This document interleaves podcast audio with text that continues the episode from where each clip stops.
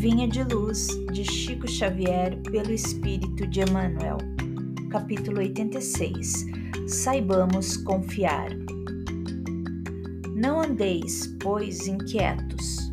Jesus. Do Evangelho de Mateus, capítulo 6, versículo 31.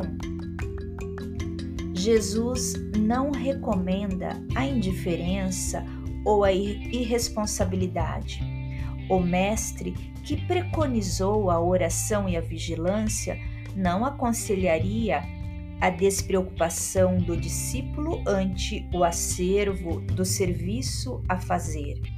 Pede apenas combate ao pessimismo crônico.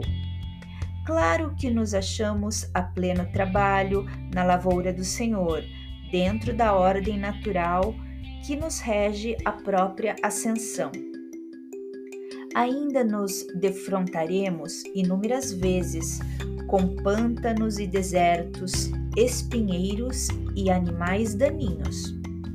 Urge, porém, renovar atitudes mentais na obra a que fomos chamados, aprendendo a confiar no divino poder que nos dirige. Em todos os lugares, há derrotistas intransigentes. Sentem-se nas trevas, ainda mesmo quando o sol fulgura no zênite. Enxergam baixeza nas criaturas mais dignas. Marcham atormentados por desconfianças atrozes e, por suspeitarem de todos, acabam inabilitados para a colaboração produtiva em qualquer serviço nobre. Aflitos e angustiados, desorientam-se a propósito de mínimos obstáculos, inquietam-se com respeito a frivolidades de toda sorte e, se pudessem, pintariam o firmamento a cor negra para que a mente do próximo lhes partilhe a sombra interior.